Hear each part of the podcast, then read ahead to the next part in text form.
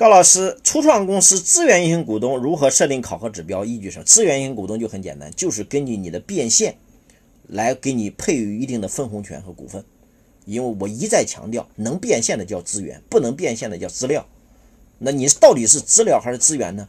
我遇过太多的人，他老说自己有资源，结果光开花不结果。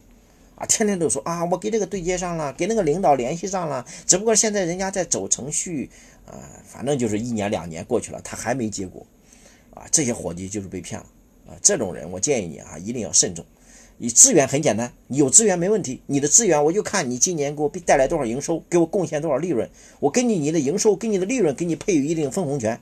如果你的确实给我带来的营收和利润比较大，我给你折成股份。比如你给我带来一千万营收。两百万利润，两百万利润，我就给你十个点的分红权，嗯，对吧？或者给你二十个点的分红权，没问题啊。啊，再用这二十个点的分红权，你再来买我公司的股份都可以。人间小太阳姜糖糖打算和另外一个人开有限公司，对方占股百分之一，可以不把它写到章程吗？如果可以，是否可以承担有限责任？你要记住啊，兄弟哈。如果你不把它写到章程，那是代持协议。代持协议是你是显名股东，他是隐名股东。你公司有问题，你首先承担风险。他，他需要他承担风险吗？需要。但是你另案处理，你找他赔偿去。你比如说，你公司一下欠了一千万，结果你赔偿了。你赔偿之后的话，你说你让他跟我一起赔偿，那没有这一说。你必须你是先赔偿完，赔偿完你再去找他去。你这一找他，他认不认呢？这不好说呢。这是第一个。第二个，你如果不把他注进注册进去，那你就是一人有限公司。一人有限公司坏了，兄弟，你这是无限责任，问题更大。什么叫无限责任？有限责任是我们以注册资本为限承担有限责任。比如注册资本一百万，我就承担一百万的责任；两百万承担两百万的责任。什么叫无限责任？无限责任是注册资本不够，你从你家里的、你家里的别墅、你的宝马车也得给我放里放。把你所有的资产都往里放，如果你的资产还不够，那对不起，你还得给我慢慢还，就像罗胖似的，你这玩意得换六个亿。当然，他那个不是艺人有限公司导致六个亿啊，他是给别人对赌还是六个亿。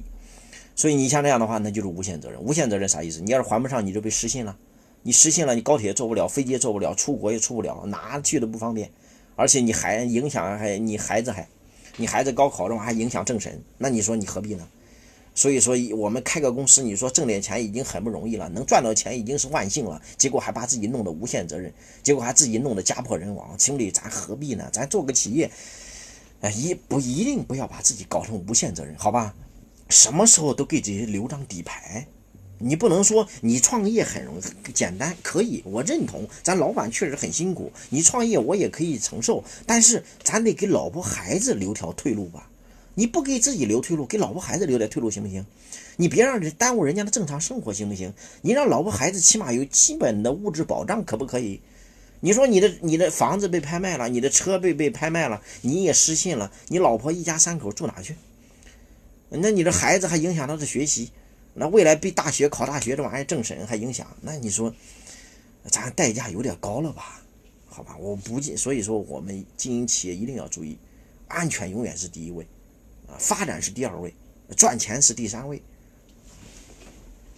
那你如果小微企业，你第一桶金我就认了。你说高老师，我们刚开始，我们先活下来，让自己活下来再说，后面能不能赚钱还不知道。那好，这个时候我理解，因为第一桶金大家都不干净，对吧？这也是实话。但是，一旦你赚到第一桶金，基本上让你公司能够赚起来的时候，这个时候一定要记住一个弦儿：我的家庭财产必须和我的公司财产隔离。